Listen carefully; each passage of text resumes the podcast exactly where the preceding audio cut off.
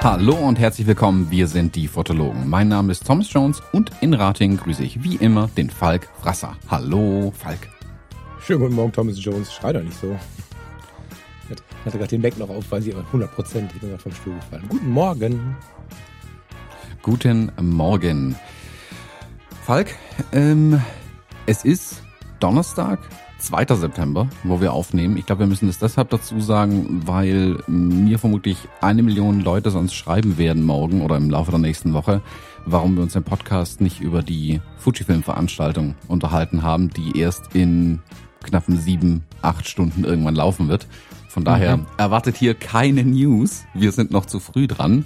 Äh, wir könnten allerhöchstens in eine Glaskugel reingucken, aber ich glaube, das lohnt sich nicht wirklich, wenn unsere Episode dann danach äh, erst rauskommt. Von daher, äh, ja, nicht wundern, wenn wir das komplett ignorieren. Es ist noch nicht passiert. Das liegt an dem Zeitreisen mal wieder. Ich fürchte, dass es viel schlimmer ist und der Thomas uns nur nicht verraten kann, will oder darf, was der Sache ist.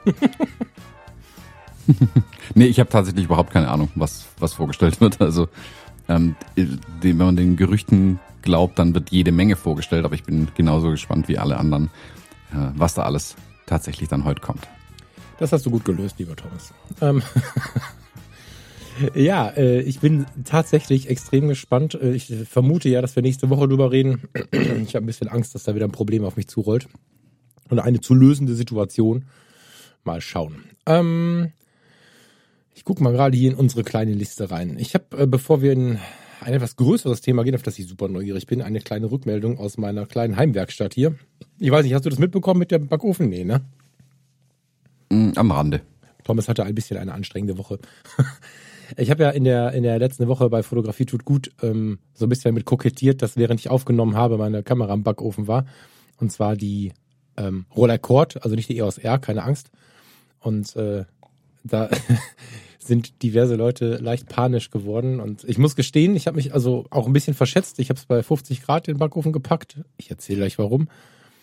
Und unser Backofen ist jetzt nicht der beste und ich glaube, der übertemperiert ein wenig. Jedenfalls war das Ding kochend heiß und ich habe mir echt die Finger verbrannt so. Jetzt bin ich dran kleben geblieben, aber es hat schon ein, zwei Tage ein bisschen geschmerzt. Ähm, Mattscheibe, Gläser, Dichtungen, alles, was das Ding so hat, hat überlebt. So. Ähm, ich habe so viele Nachrichten bekommen mit der Frage, ob ich da völlig wahnsinnig sei und, und Bastlergeschichten und keine Ahnung auf der einen Seite. Also warum gibt man das nicht zur Reparatur? Warum macht man sowas und so? Und auf der anderen Seite noch ein paar mehr davon haben halt applaudiert, weil das halt so ein, so ein Tipp aus dieser, ja, wie nennt man diese Szene? Leute, die alles erstmal versuchen, auf dem kleinen Dienstweg zu reparieren. Modder-Szene? Nee, sind das Mods dann? Nee, Mods sind Aufmotzungen, ne? Ähm, mhm. Jedenfalls habe ich aus der analogen Szene halt äh, drei oder viermal den Tipp bekommen, äh, als ich gesagt habe, die Verschlusszeiten hängen, pack sie mal in den Backofen. So. Und das äh, war allerdings nur die eine Hälfte der, der, der, der eigentlichen Tätigkeit, deswegen ist während der Aufnahme nicht ganz klar gewesen, ob es funktioniert. Sie hat immer noch langsam vor sich gespult und so. Nachdem ich sie dann danach auf weitere Tipps hin ein bisschen trainiert habe, das heißt, ich habe ja abends vor dem Fernseher nochmal 50 mal die Belichtungszeit und 20 mal die und 30 mal die und verschiedene Blenden und so. Äh, es funktioniert jetzt. Mal gucken, wie lange, aber ähm, es funktioniert und ich danke aber jedem, auch denen, die geschrien haben, lass das bleiben. Nicht, dass du das falsch verstehst. Nochmal für die massive Rückmeldung. Das hat äh, wirklich Spaß gemacht, mit dieser Sendung zu jonglieren, auch wenn sie technischer war als Fotografie tut gut sonst technisch ist, hat das eine Riesenfreude gemacht, zumal diese ich bin ja kein Basteltyp. Ich mag ja nicht Schrauben und, und an Autos reparieren und Kameras auseinanderschrauben. Das ist ja gar nicht meins. Aber so ein bisschen sich mit diesem 70 Jahre alten Gerät zu beschäftigen, und dann noch so viele Hörer dabei am Start zu haben und Hörerinnen, geil. Ja. Äh, danke euch. Würdest du sowas versuchen, Thomas? Oder bist du, also welche, welches Team bist du? Bist du Team Reparaturwerkstatt oder Team Backofen? Na, ich nehme grundsätzlich alles auseinander eigentlich. ähm, wa warum Backofen? Also, ich habe jetzt zwei Gedanken irgendwie. Also, ob sollen da die, die, das Öl und das Fett sich wieder schmieren oder was ist da der Hintergedanke dran? Wäre meine Vermutung. Das Witzige an dieser, an dieser Szene ist, dass das ja dass der Tipp zwar kommt, aber es nicht so richtig in die Tiefe geht, sondern ähm, es löst sich die Verharzung. So, ne, das schmilzt irgendwie weg, vermute ich. Achtung, ich vermute das. Ihr könnt jetzt natürlich wieder reagieren mit wirklichem Fachwissen, aber ähm, so verstehe ich das. Und es ist danach, direkt danach butterweich gegangen, hat dann nochmal gehalten und so. Die Frage ist halt, wohin läuft das, wenn das irgendwo hinläuft? Ne, das ist halt immer so die Gefahr dabei. Deswegen haben die Leute auch geschrien, um Himmels Willen, lass das bleiben. Ähm, es hat danach funktioniert. Ich habe sie vorher nicht mehr für Geld und gute Worte und Schütteln und keine Ahnung, was man so machen kann. Ich habe für nichts sie dazu bekommen, dass sie anständige äh, Verschusszeiten schießt danach schon. So, es kam natürlich zu Recht dieser Einwand. Ne? Wohin läuft es denn? Vielleicht ist nachher alles kaputt. Naja, ich habe mir halt gedacht, das Ding, ich, ich hänge dran, aber jetzt kann ich da keine 200 Euro reinsetzen, also versuche ich es halt mal. Und ob ich dann auf 200 oder 250 Euro sparen muss, wenn ich sie dann weggebe. Ich bin davon ausgegangen, bei 50 Grad geht nichts kaputt, weil jedes Auto hat ja im Sommer 50 Grad so. Ja, also es hat auf jeden Fall die Verheizung gelöst. Wie lange das jetzt hält, werden wir sehen. Ich habe jetzt einen Film drin, den muss ich jetzt mal sehr schnell durchbelichten, einfach nur, weil ich ja den Verschluss nicht trainieren kann mit dem Film drin. Also kann ich schon, aber dann wird der Film relativ langweilig. ich, ich halte das mal auf dem, auf, auf, dem, auf dem Schirm. Ich fand es aber halt schön, wie viele auf der einen Seite applaudiert haben, dass die Leute, also dass ich dann mal drauf gehört habe und dass die Leute, die das öfter machen, sowas mal versuchen und auf der anderen Seite wirkliche Anwälte dabei hatte, die die Kamera beschützen wollten. Das war, ähm, das war schön. Hm. Ja, ja ich habe also mit meiner AI1 der Hasselblatt und jetzt auch mit der ähm, F100 habe ich aber auch immer einen kompletten Film ähm, nur, nur Zeiten durchgeschossen quasi. Also einfach, mhm. A, wenn ich, einen, wenn ich einen neuen Film habe, mache ich das ganz gerne mal, dass ich ähm, einfach sehe, wie der Film wirkt, in Anführungszeichen. Also ich habe hier diesen komischen Lichtwürfel, baue den auf, stelle meine Farbkarte in den ganzen Krempel rein, Kamera aus Stativ und fotografiere alle Zeiten, alle relevanten Zeiten einmal durch, ähm, damit ich es mal gesehen habe, ob die alle sauber laufen und dabei siehst du ja gleichzeitig auch, ähm, wie, äh, wie der Film reagiert, sage ich mal, auf die Über- und Unterbelichtung. Also beides getrennt. Also einmal versuche ich immer gescheit zu belichten mit verschiedenen Zeiten und einmal versuche ich dann, ähm, gehe ich dann auch die Belichtung hoch und runter, so zwei ja. Blenden oder so in kleinen Schritten. Der Witz bei ähm, vielen Filmen ist ja halt, also wenn du jetzt mit einem Dia-Film belichtest, im 100er oder so, äh, dann musst du es auch relativ korrekt machen. Wenn du jetzt einen Schwarz-Weiß-Film hast, am besten noch ein 400er, ist es ja tatsächlich so, dass der, der ist ja dehnbar wie Kaugummi oder wie ein RAW oder so. Da muss man ja schon sagen, dass man es unter Umständen gar nicht merkt, ob das jetzt ein 125. ein 150. oder ein 165. ist, die der schießt oder vielleicht auch sogar eine 250. Das ist in den meisten Situationen, wenn du nicht wirklich ähm, auf den allerletzten Punkt in einem Raum stehst, hast ein bisschen Gegenlicht, möchtest in den Schatten belichten und so, da musst du natürlich ein bisschen aufpassen. Aber in so etwas diffuseren Situationen siehst du da auf dem Film am Ende kaum einen Unterschied. Wenn du es aus der Entwicklung holst. Ne? Wenn du selber entwickelst, dann musst du vielleicht reingrätschen, aber ähm, ja, das insofern muss man da auch gar nicht so panisch sein, finde ich. Wenn man jetzt mit so einer Kamera versucht, wirklich ganz korrekt, wie das damals ähm, ja gewünscht war und wie es heute digital gewünscht ist, so ein Ding durchbelichten möchte, dann muss man da genau hinkommen. Also ich habe jetzt festgestellt, dass ich mein Belichtungsmesser zum Beispiel, ich habe so einen ganz günstigen Sekonik, heißt der, glaube ich, der ist quasi nicht verwendbar. Da muss ich nochmal ein bisschen tiefer reingehen. Ja. Naja, jedenfalls ist das verwendbar. Na, weil der mir, der ist nicht verwendbar, weil ich noch nicht verstehe, was da Sache ist. Der zeigt mir so weit äh, entfernte Zeiten an, von denen, die mir die Spiegelreflex anzeigt. Klar, der misst was anderes äh, ne? der misst nicht neutral grau, äh, sondern nicht, äh, das, das Ding funktioniert anders. So, und dann gibt's ja noch zwei Möglichkeiten, ob ich mich ähm, vor das Objekt stelle oder ob ich mich quasi in die Situation der Kamera versetze. Das ist äh, mir alles inzwischen klar. Inzwischen wieder klar. Es ist total krass, was man davon alles vergisst, habe ich festgestellt. Ähm, aber die Zeiten gehen so weit auseinander. Ich werde das mal testen jetzt mit dem Film. Aber das, ähm, das fühlt sich so an, ob da, also irgendwas stimmt da nicht muss ich mich nochmal ein bisschen mit beschäftigen. Mm. Auf der anderen Seite glaube ich aber tatsächlich, dass ich mir da zu vielen Schädel drum mache. Weil, weil einfach ähm, der, der, der, gerade der Schwarz-Weiß-Film ja wirklich viel verzeiht. Und ich bin ja auch noch ein Fan vom Tricks, der verzeiht ja noch mal mehr. Also dem Trick, Trick sagt man ja nach, dass wenn du dieses Ding mit Blende 4, Blende 8 und so, wenn du das, wenn du so ein paar Merksätze befolgst, hast du Fotos. so. Ja gut, ja. die Labore helfen ja auch nochmal beim, beim Scan der Bilder dann. Ja, ja deswegen, nach. deswegen, wobei, wobei das ich. muss man halt auch sagen. Ja. Also wenn du so eine, die ähm, Zeiten testen willst, also ich mache es immer so, ich stelle auch immer einen Zettel rein ins Bild, ähm, auf dem ich die Kameraeinstellungen draufschreibe, mhm. damit ich hinterher auch nach, weil hast ja keine EXIF-Daten, so, mhm. damit ich nachvollziehen kann, was Phase ist. Und ich sage da im Labor auch immer dazu, hey, ähm, das bitte komplett neutral durchscannen. Ähm, ich will hier gucken, ob die Zeiten sauber laufen. Ja. Also bitte nicht korrigieren, weil die würden, weißt wenn eine von der Belichtungszeit halt nicht so sauber läuft und die es nach oben korrigieren, merke ich es halt vielleicht einfach. Ja, ja, nicht. genau, genau, genau. Ja, auf jeden Fall ist da noch viel zu denken und viel umzudenken und es ist total spannend, dass ich da immer wieder, nachdem ich, jetzt lass mich mal überlegen, wechsle zum Digitalen 2001, 2002, ich merke, dass ich zum Thema Belichtungsmessung, obwohl ich sonst auch manuell mit der Kamera arbeite, am Ende dennoch den internen Belichtungsmesser benutze und ganz viel wieder lesen muss. Also wahrscheinlich war meine Aussage gerade auch schon so, so ein General-Bullshit drin. Das ist extrem mhm. heftig, äh, wie viel man, also ich, irgendwie wegschiebe. So, ja, das ist echt krass. Also, und das macht es halt äh, gerade besonders, weil es ähm, in den Lücken, die ich habe, und das sind gerade leider nicht viele, aber wirklich so ein bisschen so ein, so ein bisschen, als ich, wie ich mit der Leica M rumgelaufen bin, so ein bisschen das Gefühl von mal wieder neu. Ne? Ich habe die, die Rollercourt ja schon ewig aber sie mal wieder ausgepackt zu haben, mal wieder ein bisschen genauer hinzugucken, das ist schon geil. Und überhaupt dieses Thema TLR ist, ähm, also Twin Lens Reflex heißt das, glaube ich, ne? Thomas, hilf mir. TLR. Mhm. Zweiäugige Spiegelreflexkameras. Das ist ja so ein Riesenthema. Das ist der Hammer, was da auch bei Instagram und in den restlichen Netzwerken so los ist dazu. Bin ganz froh, äh, gerade nicht irgendwie ein völlig überlaufendes Konto zu haben, sonst hätte ich mir schon drei gekauft, glaube ich. Also drei weitere. Ja, geiles Thema. Ich wollte kurz den Backofen auf jeden Fall rückmelden und wollte noch mal kurz davon erzählen, wie die Leute in Panik verfallen sind. Und wenn äh, ihr das nicht mitbekommen habt, weil ihr Fotografie tut gut nicht hört oder so, könnt ihr gerne auch hier bei den Fotologen mal bei Instagram loslassen, zu welchem Team ihr gehört. Bastelt ihr auch mal rum oder geht das Ding immer in die Werkstatt? Ja. Mhm. Ja, also meine Reparaturversuche bei der AE1 blieben ja leider erfolglos. Mhm. Ähm, außer dass ich eine Million Teile auf dem Tisch liegen hatte am Ende. Ähm, das Problem hat es aber leider nicht gelöst. Ja.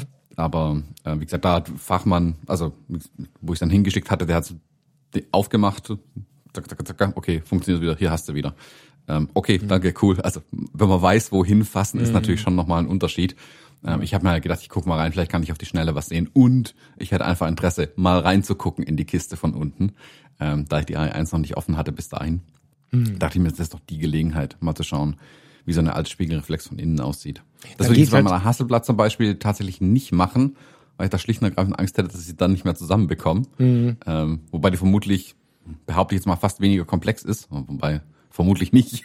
Ähm, aber ist vielleicht ist mehr Platz in der Hasselblatt, glaube auch nicht unbedingt. Ich glaube, sie ist zickiger, wenn ich das den Foren Infos und so glauben darf, was was so Reparaturen ja. und und Fehlbedienungen und so angeht. Aber das ist jetzt wieder ein Gerede, wo jeder analoge äh, uns jetzt gleich erschießt. Insofern müssen wir da ein bisschen aufpassen. ich, also, ja, da, warum ich philosophisch äh, sage, welches Team bist du und so, das ist ja ein Spaß. Ne? Das ist ja jedem selbst überlassen. Ähm, ich bin da auch hin und her gerissen gewesen. Auf der einen Seite ist die Kamera 70 Jahre alt und hat echt eine Geschichte erlebt. Das ist äh, eine Kamera von einem alten ähm, Fotografen oder Pressefotografen hier aus der Stadt. Ich mag das total, was die für eine Story erlebt hat im, in ihrem Kameradasein und fast 70 Jahre ist nun mal auch ein Alter. Ne? Anfang der 50er wurde die gebaut, wenn das alles so stimmt. Und ähm, da, da habe ich eine gewisse Ehrfurcht vor. Auf der anderen Seite haben die TLRs, insbesondere die Rolei Cord, die ja quasi äh, die abgespeckte Rollerflex ist, auch keine Werte von 400, 500 Euro so. Ne? Das heißt, ich habe einen sehr emotionalen Wert dran. Der würde aber auch erhalten bleiben, wenn ich die jetzt in die Vitrine stellen müsste und mir eine Rollerflex ansparen müsste, die ich dann nutze oder so. Also ich habe jetzt nicht den unbedingten Wunsch, diese Kamera auf ewig zu benutzen. Ich habe aber den Wunsch, sie zu besitzen. So. Und ich möchte eine TLR benutzen. Insofern habe ich gedacht, naja, versuch's es halt mal. Weil 200, 250 Euro ist schon los, wenn du die abgibst mit der Verschlusszeitenfrage. Hm. Das ist über Was kosten die gerade so? Ja, wollte ich gerade fragen, was kosten die so, mit den gebraucht? Ich müsste jetzt nochmal gucken. Also ich habe insbesondere, weil ich die Roller Cord ja schon habe, ich 200 Euro oder so, müsstest du wirklich selber gucken. Ich habe bei der Roller Flex viel geschaut, äh, weil ich die nochmal eine Spur spannender finde. Äh, es gibt so ein, jetzt habe ich die Begriffe schon wieder nicht auf Lager. Es gibt eine Roller Flex, die etwas älteren Datums ist und schon ein extrem schönes Objektiv hat. Die liegt so um die 900 bis 1000 Euro. Alle anderen etwas jüngeren Baujahres gehen deutlich über die 1000, manchmal über die 2000 und gar nicht so richtig selten auch über die 3000 Euro. Also die Rollerflexen sind gerade begehrt. Es sind aber auch noch viele, also Stand heute relativ viele extrem gute Modelle zu finden, wenn ich mich da umschaue. Und ich habe auch bei Instagram so ein paar gefunden, die modden die richtig, modden, wo habe ich dieses Wort plötzlich her? Die, die ähm, bauen die quasi komplett auseinander, ersetzen Zahnräder, die nicht mehr gut laufen und so, bauen sie wieder zusammen, dann bist du aber bei drei, dreieinhalbtausend Euro bei so einer general überholten. Mhm. Das ist schon viel Geld. Ne? Andererseits, wenn man sieht, dass die Roller Court hier jetzt 70 Jahre alt ist, äh, weiß man wahrscheinlich auch, wofür man es tut. Könnte ich, mhm. würde ich. also, mhm. ja. Gibt natürlich tausend verschiedene. Also da darfst du, wenn du, wenn du dich jetzt als Hörerin oder Hörer hier angefixt fühlst da draußen, google das mal ein bisschen, du rutscht sofort in so einen Strudel rein, wenn es dir zu teuer ist. Mit der Roller Flex gibt's die Roller Court, wenn die die immer noch zu teuer ist, gibt's zum Beispiel die Yashica Mat. Es gibt ähm, irgendwo dazwischen die Mamiya Cs. Also es gibt ganz, ganz, ganz, ganz, ganz viele und, und es ist ziemlich faszinierend, wenn man so ein bisschen Markeninteresse hat, wie viele ganz kleine Hersteller diese TLR-Kameras gebaut haben. Da, da finden sich Kameras aus fast jedem Nachbarort. Das ist total, total spannend. Und natürlich auch äh, ist China ganz äh, massiv ver, ver, vertreten und Russland und so. Also da gibt es ganz viele spannende Modelle. Das ist, ähm, das ist ein weites Feld und äh, ich bin über die gestolpert, weil ich über Fotografie tut gut halt ein analoges System gesucht habe, was diesen, diesen Vollbremsungseffekt nochmal unterstützt, ohne gleich ein Vollformat, äh, nee, stimmt, äh, ein, äh, eine Großformatfotografie zu sein, weil Großformat analog schrieb neulich einer von den Hörern zurecht, ähm, da grenzt die Entschleunigung dann an den totalen Wahnsinn und dann wird man wieder nervös, weil ich habe es noch nie gemacht, ich kann nicht mitreden aber wenn ich mir alleine ein Video anschaue, wie das funktioniert, ich würde gerne mal mit jemandem mitgehen, der es macht. Aber losziehen, ein, zwei Fotos machen können und wieder gehen, wäre dann sogar mir zu wenig. Und die TLRs, die sind irgendwo dazwischen. Die kann ich mitschleppen, die kann ich in die Tasche packen. Die haben trotzdem ein spannendes Format. Die können aber nur 10 bis 12 Fotos. Das ist so, ja. Hm. Meine bevor kleine Beiliebe gerade. Bevor die vielen Fragen dann gleich kommen, äh, magst du kurz verraten, was für ein Seconic-Belichtungsmesser du hast? Hm Muss mich jetzt hier vorführen oder was? Ich habe Nö. den. Interessiert ja selbst. ich habe den drüben im Schrank. Ich warte, ich gucke. Den billigsten, den es gibt. Ähm.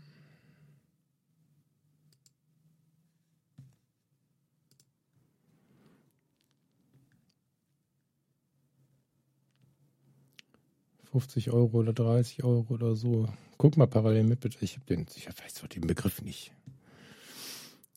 Studio. Ah, ich dachte, du lässt ihn gerade irgendwo liegen. ja, habe ich nebenan. Ich kann, muss hier, müsste jetzt hier Kopfhörer ausziehen und machen und tun. Ihr könnt äh, auf jedem Portal gucken, nach Seconic suchen und wenn ihr irgendwo bei 40, 50 Euro landet, dann ist der das. Hm. Also nicht die, die großen, weil von Seconic gibt's ja die, da kannst du ja schnell mal auch kurz, keine Ahnung, bis zu 1000 Euro raushauen. Ich glaube, dass das das Problem ist, dass das Ding einfach ist. Entweder kann ich es nicht bedienen und ich was falsch verstanden. Einfach zu bedienen steht hier, das kann nicht sein.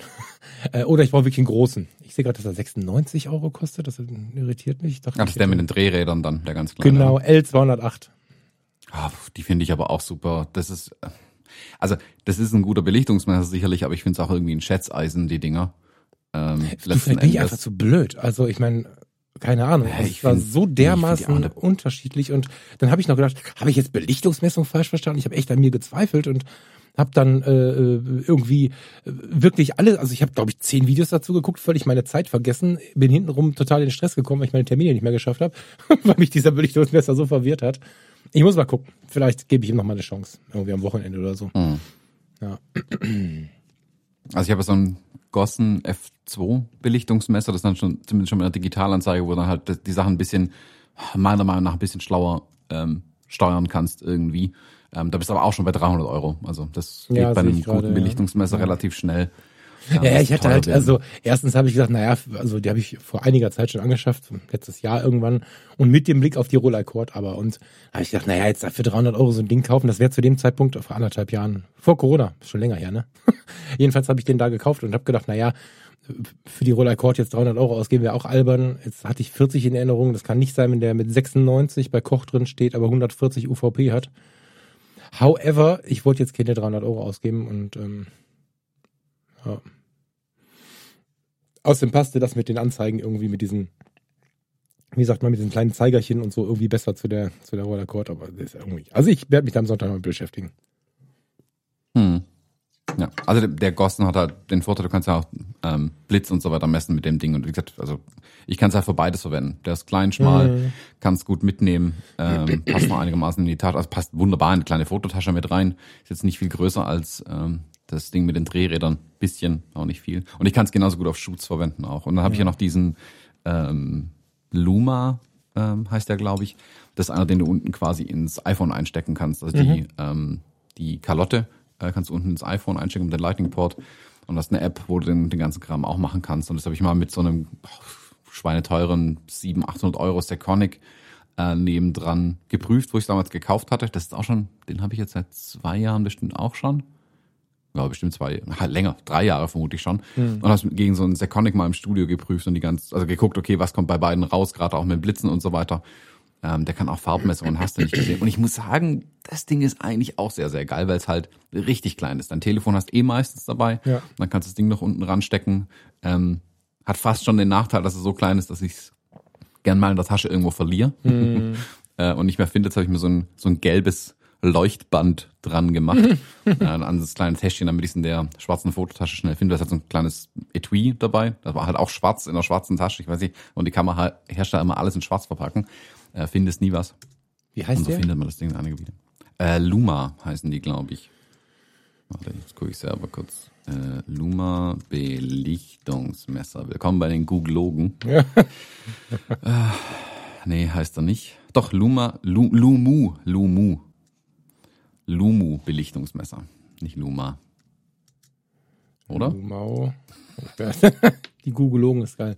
ist das so ein. Nee. Lumu Light. Lu.mu heißt er. Ja, was kostet der denn? 350 hat das damals gekostet. Okay, nein. also ich habe ähm, halt äh, diverse Apps, die 6D, die EOS R. Ich habe alles mögliche messen lassen und tatsächlich war das bei einer ähm, relativ diffusen Situation, kein Gegenlicht, kein, keine tiefen Kontraste und so, so aus dem Fenster gehalten in eine Richtung, die wirklich relativ ähm, gleich belichtet ist quasi, äh, haben alle Apps 6D und EOS R das ähnliche erzählt und der Belichtungsmesser war so weit davon weg, dass ich mir nicht vorstellen konnte, dass da ein Foto bei rauskommt. Aber gut, vielleicht habe ich mich einfach zu wenig mit analog beschäftigt. Ich gucke mir das nochmal an. Naja, du, du machst ja zwei grundsätzlich unterschiedliche Dinge mit einer ähm, mhm. SLR oder sowas, wo du misst, machst du eine Objektmessung. Absolut. Mit einem Belichtungsmesser, wie du es jetzt hast, hast du eine Umgebungsmessung. Das sind zwei grundsätzlich unterschiedliche Dinge. Du musst nur mal den Belichtungsmesser der Kamera auf ein weißes oder ein schwarzes Objekt halten, dann siehst du sofort, was da das Problem ist. Eigentlich ähm. ist, ist der Umgebungsmesser ja ähm, der bessere. Aber du kannst dann nicht immer zum Objekt hinrennen mit einem Belichtungsmesser, sagen, aha, danke für die Lichtmessung, zurückrennen zur Kamera und dann fotografieren. So kommst du genau. auf jeden Fall nicht schnell zu Bildern. Genau. Ähm, deswegen muss man Aber der halt kann ja beides. Der kann ja beides. Und wenn ich beides probiere, ich sage jetzt probiere, weil ich mich da irgendwie fremd fühle, weil ich es so lange nicht gemacht habe. Aber gut, ich meine, mehr als so machen wie alle anderen kannst du es halt auch nicht. Wenn ich beides probiere und beide Messmethoden so weit von dem entfernt sind, was ich äh, mit den anderen Kameras machen würde, dann bin ich halt. Also wir müssen eigentlich lange drüber reden. Ich berichte das später nochmal, ob ich es dann geschafft habe oder nicht. und mhm. äh, werde dann da einfach äh, hier YouTube und Co. nochmal ein bisschen befragen, werde mal meine alten Bücher aus dem Schrank nehmen, die können es ja in der Regel besser erklären, als dass das heute so unterwegs ist, weil wer, wer beschäftigt sich noch mit Belichtungsmessern? Das ist ja tatsächlich auch so ein relativ ausgestorbenes Thema, zumindest in der breiten Masse. Ja, Belichtungsmesser analog vor allen Dingen, weil wir ja bedenken müssen, dass wir anders belichten. Wir belichten ja mehr ins Dunkle rein als ins Helle rein. Und ähm, ja, somit gehst du da ja ganz anders mit um, mit dem Ding. Ähm, aber ich wollte das gar nicht so weit ausbreiten. Ich wollte einfach nur diese Backofengeschichte erzählen, weil sie so schön getriggert hat. Hm, ich bin nämlich jetzt. Oder hast du noch was zum Thema? Nö, ne? Mhm. Ich würde gerne wissen, jetzt habe ich meine Notizen hierzu gemacht, da. Ich würde gerne wissen, wie euer Workshop war. Gut. Du bist ein Gegner. ähm, war super. Also ähm, Achso, warte, vielleicht erklärst du mal durch. Also genau, was du ansprichst, genau. Ähm, wir hatten letzte Woche ähm, Freitag und Samstag unseren Genusstrift Fotografie-Workshop hier in Essling in den Weinbergen. Ähm, Kai Beermann und ich haben den ja letztes Jahr um die Zeit ungefähr angekündigt und ähm, nach langer, langer Zeit, nach einem gefühlt gefühlt fünf Jahren, aber jetzt nach einem Jahr tatsächlich konnten wir jetzt endlich diesen Workshop machen und war ich sag mal, wie erwartet, super. Also ich hatte mir da ähm, wenig Sorgen gemacht. Wo die einzige Sorge, die wir bis zum Schluss hatten, war tatsächlich das Wetter. Ähm, und der Bahnstreik, der sich jetzt auf diese Woche verschoben hat, auf den nächsten Workshop, ähm, oh, war hervorragend. Hat unfassbar viel Spaß gemacht. Großes Dankeschön nochmal an die Teilnehmerinnen und Teilnehmer, die dabei waren. Ähm, ich hoffe, euch hat's genauso viel Spaß gemacht. Also wir hatten auf jeden Fall eine Riesenfreude. Wir haben äh, Freitagabends erst ein kleines Get-Together gemacht, waren im, äh, in so einem Weinkeller äh, essen, einkehren, Weinchen trinken, wobei alle Bier getrunken haben, außer mir. Ich glaube, ich bin der Einzige. Nee, irgendjemand hat noch einen Riesling getrunken. Ähm, und haben uns da ein bisschen eingestimmt auf den Workshop. Und am nächsten Morgen aller Herrgottsfrüh raus, ähm, Aufgaben verteilt, ähm, nochmal kurze Druckbetankung mit Themen mhm. und dann die Teilnehmerinnen und Teilnehmer losgeschickt, ähm, eine Fotoreportage in Esslingen zu machen. Ähm, war alles dabei, Höhen, Tiefen, gutes Wetter, schlechtes Wetter, gutes Licht, schlechtes Licht. Mhm. Ähm, und ja, ging dann abends bis um zehn, sind glaube ich dann ähm, alle raus gewesen, hatten noch eine kleine Weinprobe am Abend, ähm, wo es nochmal ein lecker Weinchen gab. Kein aus Esslingen. Ähm, da müssten wir jetzt mit dem Sommelier nochmal Rücksprache halten, warum. Aber ich glaube, er ist einfach eher nicht so auf die Region spezialisiert. Ähm, und ja, summa summarum, super Workshop. Ähm, könnte ich direkt wieder machen, machen wir auch direkt wieder. Mhm. Ähm, wenn ihr das hört, sind Kai und ich vermutlich jetzt schon im Rheingau unterwegs mit den Teilnehmerinnen und Teilnehmern und machen da die zweite Runde, aber das zweite Runde, die nächste Runde mit einem anderen Teilnehmerkreis. Voll gut. Ähm, das war jetzt so schnell zusammengefasst, ich hätte da gerne mehr zu. Wir haben 26 Minuten aufgenommen, Thomas. nimm, nimm mich mal mit rein, also, oder nimm mal die, die Hörerinnen und Hörer mit rein, wenn die so ein Ding bei euch buchen auf der einen Seite, ist das ja, glaube ich, eine ganz gute Gelegenheit, das mal vorweg so ein bisschen zu, zu berichten irgendwie und äh, so ein bisschen einen tieferen Einblick zu geben. Slash Werbung. Und auf der anderen Seite finde ich es tatsächlich spannend, wie ihr den Tag verlebt habt, weil die Auseinandersetzung mit den Hörerinnen und Hörern, jetzt habt ihr natürlich den Workshop online schon die ganze Zeit auch innerhalb, äh, also äh, diskutierbar gehabt, ihr habt miteinander interagiert und so. Aber das ist ja trotzdem was, was uns so ein bisschen ich glaube, uns allen so ein bisschen fehlt oder gefehlt hat. Vielleicht ist es jetzt wieder besser möglich so, ne? Ähm, wie seid ihr da reingegangen? Was mich interessieren würde, tatsächlich, was mir jetzt gerade so einfällt, wie habt ihr es gemacht? Gab es irgendwie äh, nur die normalen Bewirtungsregeln oder habt ihr irgendwie äh, geimpft, genesen, getestet? So, das würde mich tatsächlich heutzutage interessieren. Das passt auch ein bisschen zum Thema und haben wir heute später auch noch ein bisschen im Thema. Lass uns da mal, nehmen uns mal mit rein. Lass uns mal am Anfang des Tages beginnen. Na, unsere große Hoffnung war ja tatsächlich, als wir das letztes Jahr geplant haben, dass wir uns bis September 2021 nicht mehr so wirklich viele Gedanken ähm, über irgendwelche mhm. Abstandsregeln, Masken und sonstiges Gedanken machen müssen. Mhm. Ähm, wir sind im Prinzip nach den äh, geltenden Regeln Baden-Württemberg vorgegangen, so wie wir es jetzt auch im Rheingau dann oben machen werden. Mhm. Ähm, hier in Baden-Württemberg kannst du im Prinzip einen Raum voll machen, wie du willst, solange alle Masken tragen oder bis zu gewissen Menschengruppen, wenn du ähm, komplette Kontaktdatenverfolgung hast, kannst du es auch ohne Masken machen. Ähm, von daher, da gelten, geltendes Recht eingehalten. Mhm. Äh, und den ganzen Tag waren wir sowieso die meiste Zeit draußen. Man also nur am Anfang mal kurz in einem größeren Pulk unterwegs und dann hat sich ja relativ schnell ähm, aufgeteilt, das Ganze. Also das Konzept von dem Workshop rührt da so ein bisschen aus unserem äh, Online-Kurs, den wir jetzt die, ja, bis, bis Ende Juni gemacht hatten, den wir letztes Jahr gestartet hatten. Auch die meisten äh, Teilnehmerinnen und Teilnehmer waren auch aus dem Kurs noch, äh, wo wir auch ein paar neue dabei hatten wo es im Prinzip darum geht, darum geht, sag mal, die Fotografie ein bisschen abzuwandeln, die man sonst macht, wenn man unterwegs ist. Also unser Anspruch ist jetzt nicht unbedingt, ähm, die nächsten großen Reportagefotografinnen und Fotografen auszubilden, wobei wir freuen uns, wenn wir das irgendwie hinkriegen, aber ähm, also das jetzt, wir wollen jetzt niemanden direkt mit Helm ausstatten, dann hinten auf den Panzer draufsetzen am Ende vom Workshop. Uns geht's eher drum, die Alltagsfotografie spannender zu machen, dass da einfach mehr spannende und interessante Geschichten am Ende rauskommen, die man mit den Bildern erzählen kann. Also weg von diesem, ah, guck mal, ein Bild gemacht, super, oder 600 Bilder gemacht und trotzdem keine Geschichte erzählt, vor allem mhm. keine spannende, sehr wahrscheinlich, mhm.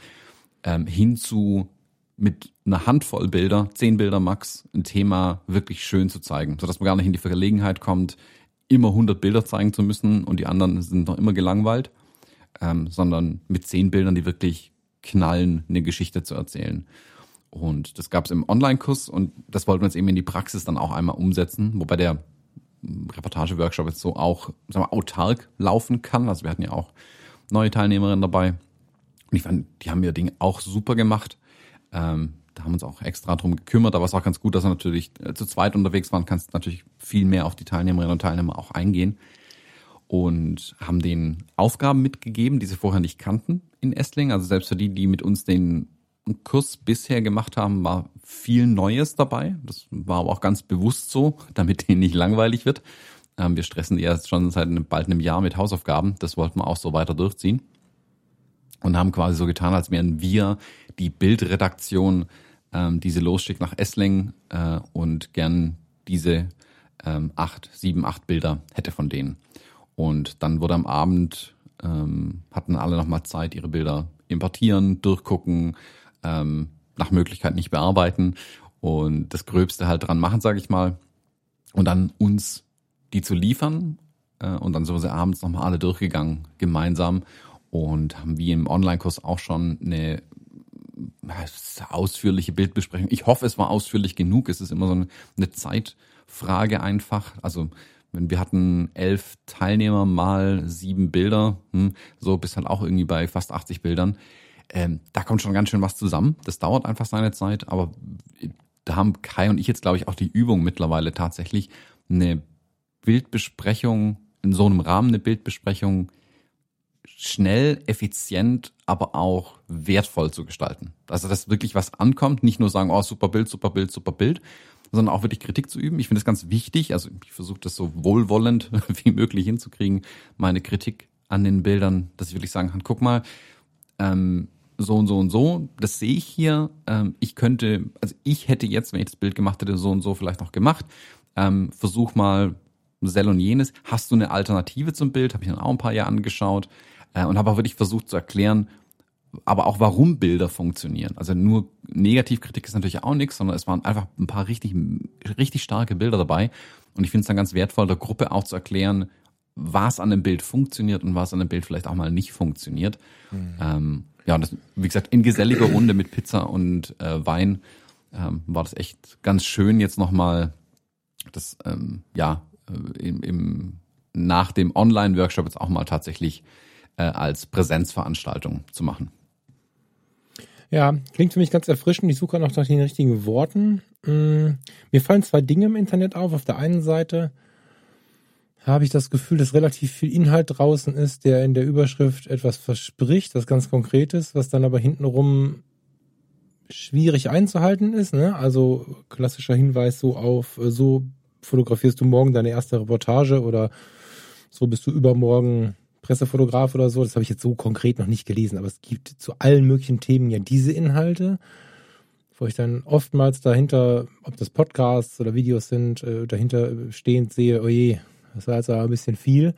Und auf der anderen Seite ähm, gibt es die, und das äh, finde ich jetzt gerade sympathisch bei deiner Aufzählung, die von vornherein sagen, pass auf, wir sind hier nicht, um die Geilsten zu machen und so weiter und so fort. Also quasi so, ein, so eine gewisse Einwandvorbehandlung, weil das Internet auch ist wie das Internet, das kann ich gut verstehen.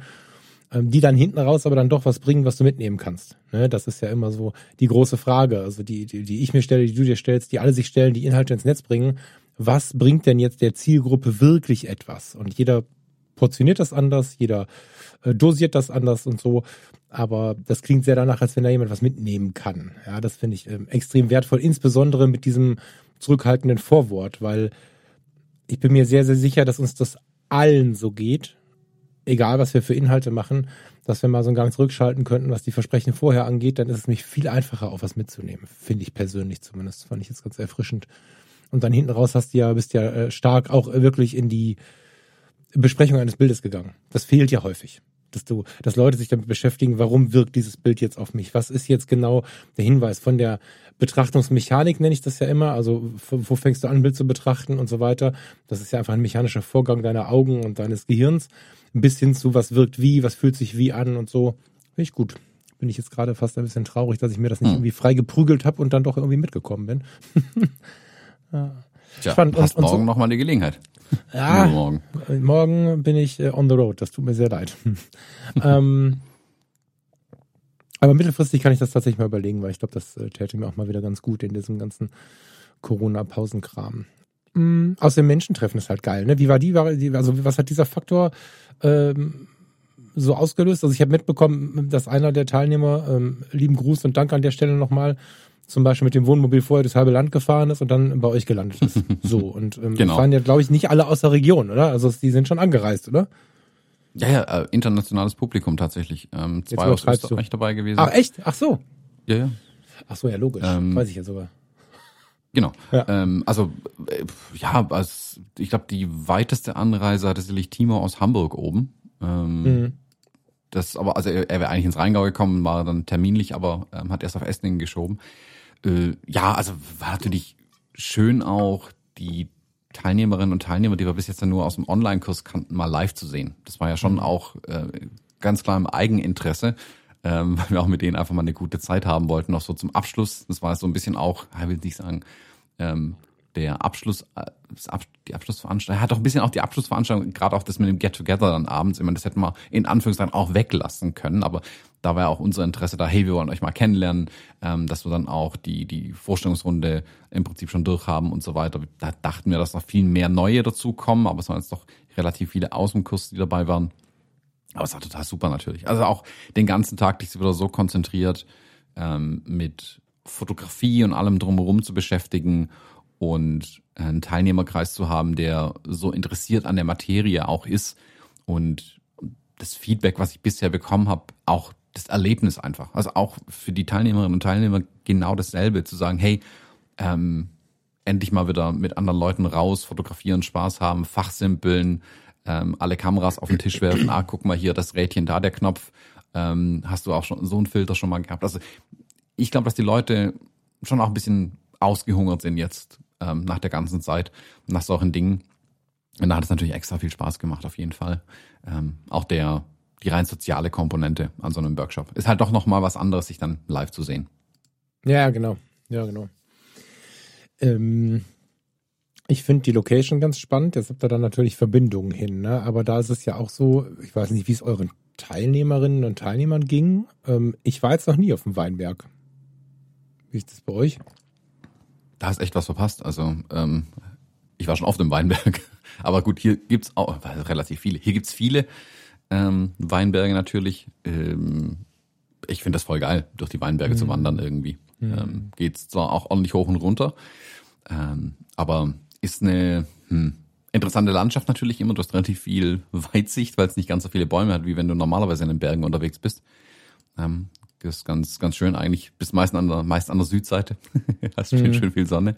Wobei, ja, das war letzte Woche, also da, wir hatten echt Glück mit dem Wetter, hey. Ähm, da war das Wetter, der, die Wettervorhersage ist jeden Tag mieser geworden. Mhm. Ähm, sind dann letzten Endes aber ganz gut drumherum gekommen. Am Sonntag, wo der Workshop dann vorbei war, ähm, hatten wir Bombenwetter, äh, strahlender Sonnenschein, angenehme Temperaturen. aber ich glaube, mit ein bisschen wildem Wetter war es tatsächlich ähm, realistischer. Äh, ich habe ein paar Mal an dem Tag gesagt, ich will Bilder und keine Ausreden. Im Spaß, im Spaß. Äh, aber auch da ist natürlich interessant zu gucken, okay, jetzt Licht scheiße, du bist vor Ort, was machst du jetzt draus? Ich meine, wenn du im Urlaub irgendwo unterwegs bist, hast du ja auch die Situation, du kannst es nicht immer aussuchen, wie das Wetter ist. Und von daher war es vielleicht ganz interessant tatsächlich, das so dann auch zu haben. Eben sagen, nee, ich habe jetzt eben nicht die Abendsonne, ich habe die Mittagssonne und die noch hinter Wolken, was mache ich jetzt draus?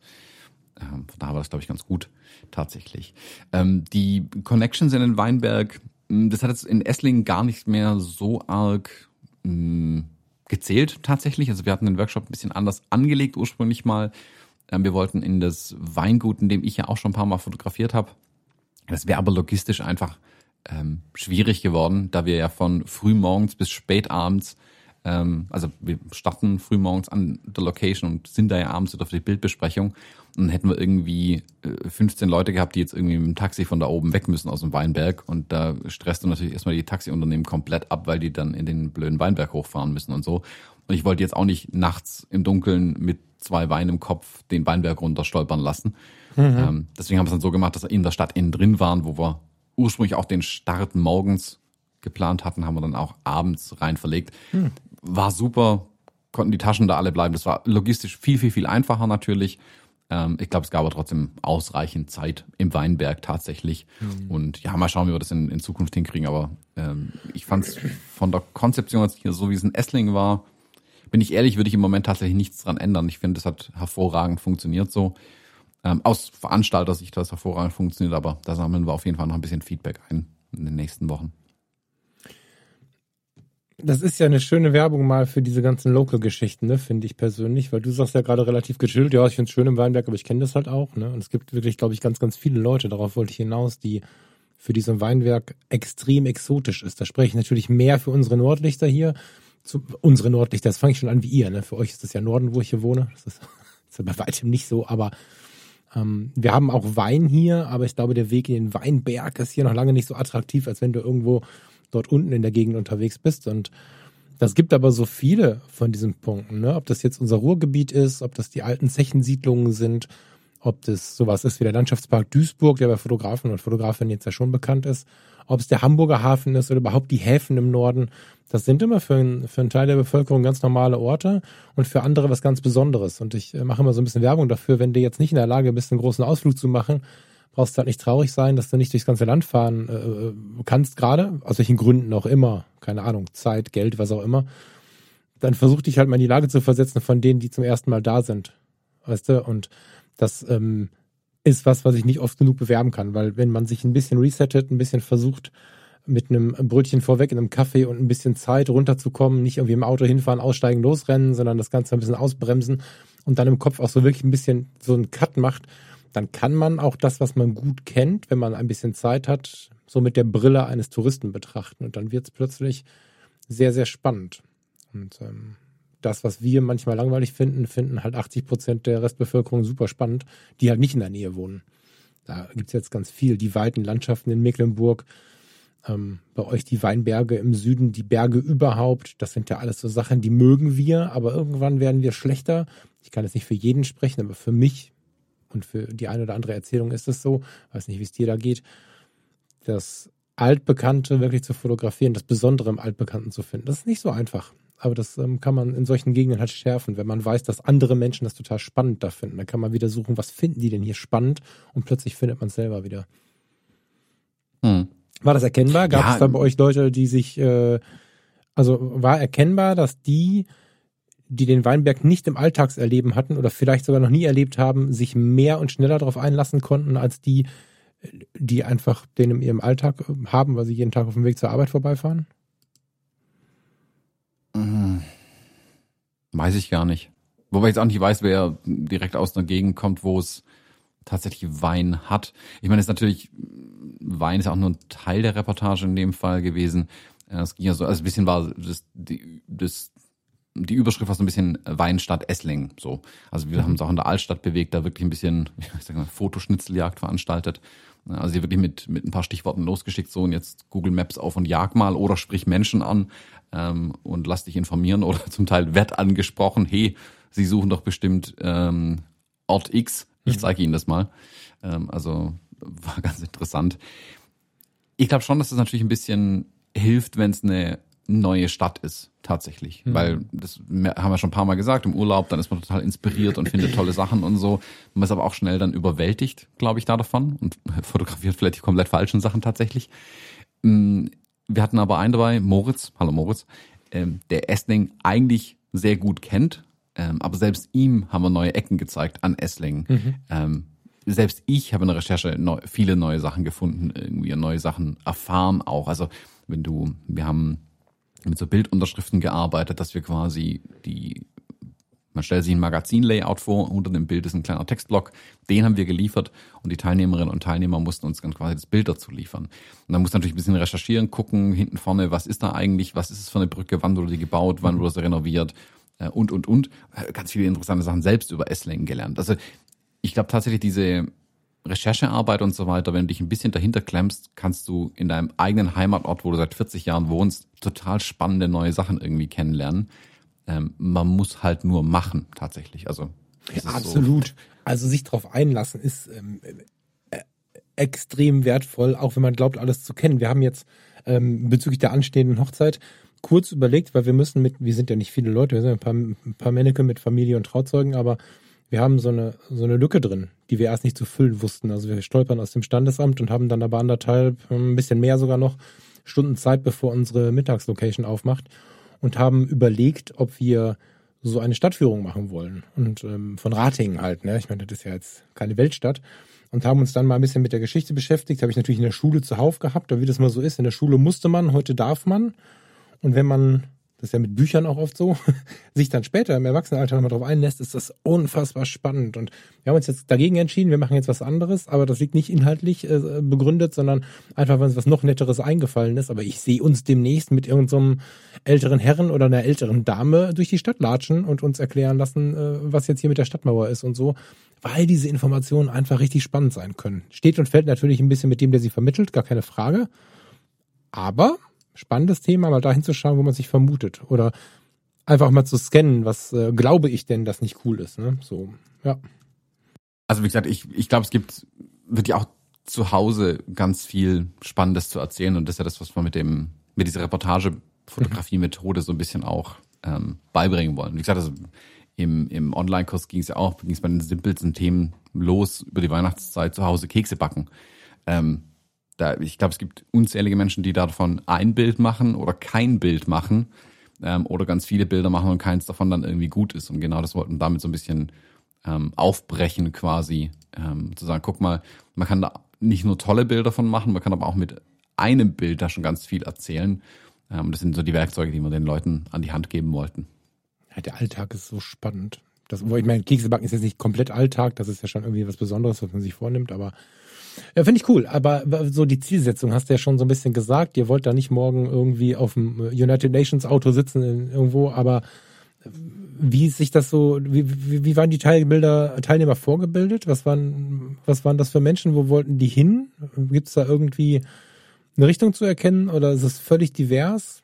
Würde mich mal interessieren. Ich kenne ein paar von denen, deswegen frage ich jetzt ins Blaue, war die, also 70 Prozent kenne ich nicht. Nicht, nicht tiefer. Also von 70 Prozent weiß ich nicht tiefer, was sie machen, wo sie hinwollen. Gab es da Zielsetzungen, die auch Richtung Job gingen? Ähm, bunter Mix eigentlich. Ähm, mhm. Also von äh, völligen Amateuren in Anführungszeichen, also die einfach auch gar kein Interesse haben, mit der, mit der Fotografie irgendwie Geld zu verdienen. Mhm. Ähm, und ein paar machen es auch im Nebenberuf.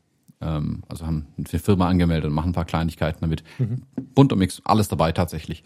Ähm, ist auch, auch für alle tatsächlich möglich. Also ich glaube auch, dass du einem gestandenen Werbefotografen, sagen wir mal, noch viel über Reportagefotografie beibringen kannst, weil es einfach nochmal eine komplett andere Kiste ist letzten Endes, ähm, als irgendwie stundenlang in einem Bild im Studio rumzufallen, den rauszuschicken und zu sagen, jetzt bring mir Bilder von Spider-Man. Das ist natürlich eine ganz andere Kiste, als zu sagen, ja, ich kann mich in aller Ruhe in meinem Studio darauf vorbereiten. Ja, total. Ähm, ja. Von daher, Teilnehmer, Interesse muss da sein tatsächlich. Interesse an, an, an, an Geschichten erzählen mit Bildern. Ich glaube, das ist das Wichtigste dran. Und das ist auch völlig wurscht, welche Kamera es ist. Also wir hatten im Online-Kurs, weiß ich, hatten wir eine Reportage drin, die mit dem iPhone fotografiert ist. Und ich bin bis heute nachhaltig beeindruckt, mhm. ähm, wie geil die Bilder geworden sind. Mhm. Und da wirklich für mich der beste Beweis, ähm, dass Kamera völlig sekundär ist, ähm, solange du weißt, wie man mit Bildern Geschichten erzählt. Ja. Ja, total. Ähm, ich werde aufgrund der Tatsache, dass ich ja fast fast nur situativ fotografiere. Also ich gehe ja selten irgendwo hin, weil ich weiß, das Licht ist toll, deswegen mache ich da ein Bild, sondern ich mm, fotografiere in der Regel, weil ich die Kamera dabei habe und nicht umgekehrt.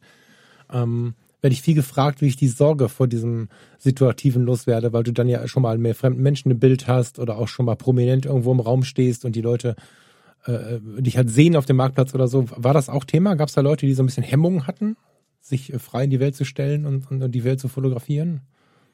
Nö, glaube ich nicht. Also vor allem, das Schöne ist ja, dass du anfangs an so einem Pulk losläufst. Ähm, ich meinte im Leben. Ich meine, in der Workshop-Situation ist das klar, aber ich meinte so im Leben. Also gab's nee, nee, aber meine ich ja. Also ah. dadurch, dass du am Anfang in diesem Pulk losläufst und jeder die Kamera hochreißt und rumfotografiert, ähm, ist, glaube ich, die Hemmung sehr schnell abgebaut erstmal. Mhm. Ähm, also wird direkt auf den Marktplatz gestürmt, in die Esslinger Innenstadt. Da hat dann noch viel mehr, die fotografieren, also so Touristen einfach auch in Esslingen dann. Äh, und als sich die Gruppen dann so ein bisschen aufgesplittet haben, was glaube ich für die meisten einfach völlig normal, mit der Kamera rumzurennen und alles Mögliche zu fotografieren. Also da hilft es tatsächlich so reinzugehen in den Pulk kurz und sich dann ein bisschen zu verteilen. Also Kai und ich haben uns dann jeweils so eine Traube an ähm, Teilnehmerinnen und Teilnehmern geschnappt und sind dann mit denen losgezogen, haben so die Örtlichkeit ein bisschen erklärt, ähm, wo ungefähr die Themen liegen. Und dann war es, glaube ich, also äh, Rückmeldung habe ich zumindest keine andere bekommen. Ich glaube, es ist den ähm, leicht gefallen oder war zumindest kein Thema. Ähm, und auch die Bilder, die ich gesehen habe, also sie haben zum Teil auch Leute angesprochen in den Weinbergen, ähm, mit Arbeitern äh, da gesprochen, um da ein paar Bilder zu kriegen. Also hatten alles dabei. Hm. Okay, ja, können wir eigentlich später nochmal drauf eingehen, weil äh, ich das nach wie vor, also im Workshop ist mir das relativ klar. Ne? Ich meinte jetzt halt quasi über die Zeit, die vorher gewesen ist, über diese Sorge, die ja relativ breit in der Fotografenszene unterwegs ist, äh, Streetfotografie und so weiter, halt überhaupt an den Menschen heranzutreten. Ne? Aber das ist jetzt ein zu breites Thema, das äh, müssen wir vielleicht später nochmal aufgreifen. Du weißt aber schon, was ich meine, ne? Mhm. Ja, okay. die, die Angst, Menschen anzusprechen. Also wie gesagt, das haben wir aber zum Beispiel konkret als Aufgabe mitgegeben, auch ähm, noch jemanden anzusprechen. Ähm, einfach als Einladung, nicht als äh, Pflichtbild tatsächlich. Wir wissen aber aus den Rückmeldungen aus dem Workshop, dass es schon so ein bisschen ähm, eine Hemmschwelle einfach da ist. Das ist auch völlig normal. Also mhm, mhm Spoiler Alert, natürlich ist es eine Hemmschwelle, da irgendwelche fremden Leute anzusprechen. Ähm, das ist auch eine Frage, die mit einer hohen Regelmäßigkeit bei mir aufschlägt aus allen Richtungen, jetzt nicht nur aus dem Workshop, sondern mhm. generell, ähm, wie ich das mache, gerade ähm, wenn ich, also, sei es wenn ich Leute bewusst vor der Kamera habe oder eben so Reportagen fotografiere, ähm, das haben wir auch mit denen durchgesprochen. Ähm, sowohl, wir hatten ja vorab nochmal so eine Zoom-Session mit den Teilnehmerinnen und Teilnehmern, wo wir die Themen erklärt haben, hatten dann den Abend davor und morgens dann, dann nochmal einen kurzen Theorieteil, um sie da reinzukriegen. Und die Frage kommt schon. Ähm, und das beste Beispiel hatten Kai und ich tatsächlich selbst, und zwar an dem, ich glaube, dem Tag vorher, am Donnerstag, wo wir unterwegs waren, ähm, sind wir in die Weinberge rein. Äh, wir wollten nochmal an den Spot hin, wo wir letztes Jahr das Video gedreht haben. Sind da irgendwie hochmarschiert und haben in, ähm, irgendwo am Rand einen älteren Herrn gesehen, ähm, der so Vogelschutznetze Netze über seine Weinreben, über seine Rebstöcke drüber gezogen hat. Und Kai hat dann seine Tasche hingeschmissen, ist dann die paar Stufen da hoch, ähm, hat gesagt, Servus, was machen Sie da eigentlich? Und hat die einfach angesprochen mit ehrlichem Interesse. Und mhm. eine halbe Stunde später hatte Kai dann A, die komplette Lebensgeschichte von dem alten Mann, aller seiner Kinder, Enkel und dem Weinberg. Wir wussten, warum da das Netz hängt. Äh, Kai hat vielleicht maximal 30 Prozent davon verstanden, weil es tiefstes Schwäbisch war natürlich. ähm, aber war super spannend und hat ein paar coole Bilder auch noch rausbekommen. Also hat am Ende den Mann wirklich im Weinberg, sag mal, porträtiert ein Stück weit noch. Ähm, und ja, jetzt kann man natürlich sagen, Kai ist es gewohnt, der macht sowas ständig. Ähm, der Punkt ist aber der, das hätte jeder andere oder jede andere auch machen können. Also der Trick ist einfach nur mit einem ehrlichen Interesse an die Menschen rangehen, ähm, weil mal, die meisten Menschen erzählen dir gerne, was sie tun, wofür sie selbst brennen. Ähm, und wenn du ein ehrliches Interesse daran zeigst, spüren die das, glaube ich, auch. Ähm, und dann kriegt man ganz andere Bilder auch nochmal raus. Tatsächlich, ja. als wenn man sich so heimlich, ha, dass ich so ein Bild irgendwie erhaschen muss irgendwie. Ähm, das ist ein eigenes Genre, wie gesagt, da kann man Street Photography und so, da ist es ja gerade dieser flüchtige Moment. Aber wenn du natürlich eine Reportage machen willst, wo du eine Geschichte erzählst, dann musst du einfach auch mit den Leuten quatschen und ähm, da wollten wir die Teilnehmerinnen und Teilnehmer auch so ein bisschen langsam ranführen. Also ohne Druck, aber mit, ähm, wie nennt sich Positive Reinforcement, ähm, also mit ein bisschen anschieben. Ja, genau. Also, äh, super breites Thema hatte ich bei Fotografie to do schon zwei oder drei Mal, weil die Frage immer mal wieder kommt und ich glaube tatsächlich durch ein wir haben das ja nur verlernt. Ist ja nicht so, dass wir das nicht konnten, sondern wir sind ja auf die Welt gekommen und, und, und konnten das vielleicht in der ersten Zeit nicht ganz so charmant. Da hat man äh, schon mal eine Frage gestellt im Aufzug, du Papa, und hat dann irgendwas gefragt über den Menschen, der nebenan stand, was heute natürlich vielleicht äh, auch für eine Ohrfeige sorgen könnte. Ähm, aber dann haben wir mit der Zeit ja irgendwie gelernt, dass man ein bisschen charmanter wird und mehr erreicht. Und ich sag mal so mit 10 bis 12 haben wir es äh, voll auf, auf Lager irgendwie und dann kommt plötzlich so eine Zeit, äh, wo wir irgendwie hören, was alles passieren kann, was alles schlimm ist und so und haben am Ende oftmals, nicht wir alle, aber viele von uns haben am Ende der ganzen Geschichte dann vielleicht mit 30 oder so tatsächlich Sorge, Menschen einfach nur eine Frage zu stellen. Dabei freuen die sich. So. Ja, spannendes Thema. Ja, wird einem so ein bisschen aberzogen, glaube ich, als Kind, wie mhm. du sagst, da quatscht man irgendwie jeden anderen voll.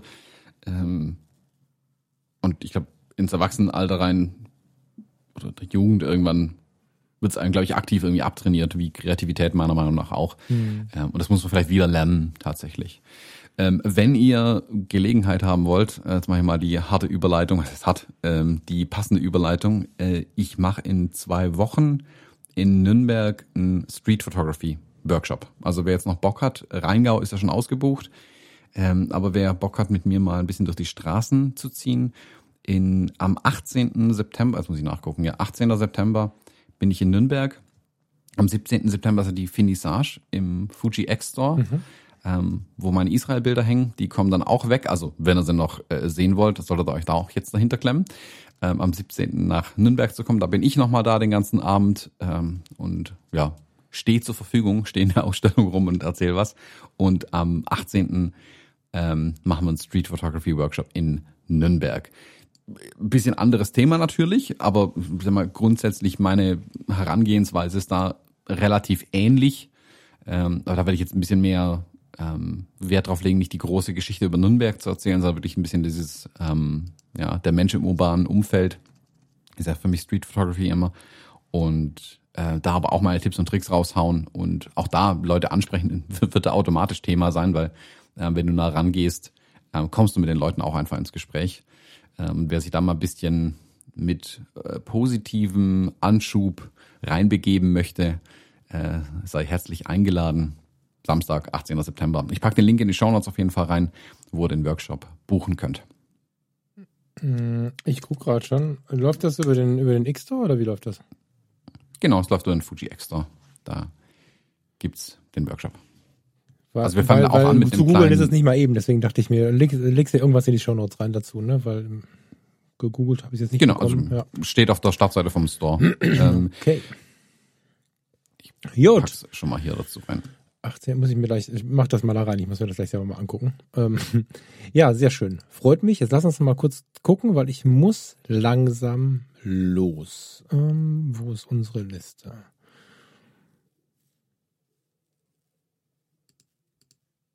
Möchtest du, guck mal, da ist ein Punkt, den habe ich gerade gar nicht gesehen. Möchtest du über dieses Bild nochmal sprechen, was du in unsere, in unsere Themenliste mit reingepackt hast, bevor ich das jetzt übergehe? Das können wir gerne nächste Woche machen, sonst brauchen wir noch mal eine Stunde. Freut ihr auf nächste Woche? Ich bin jetzt total gespannt, Mann. Na gut, also nächste Woche spricht Thomas noch über ein ganz besonderes Bild. Ähm, jetzt ist die Frage, wie wir hier den Einstieg kriegen. Wir haben uns vorgenommen, bei uns hier im Podcast das Thema Impfen mal anzusprechen. Nicht tief inhaltlich, nicht fachwissenschaftlich, können wir gar nicht. Aber wir haben uns entschieden, eine Empfehlung auszusprechen. Kann man das so sagen?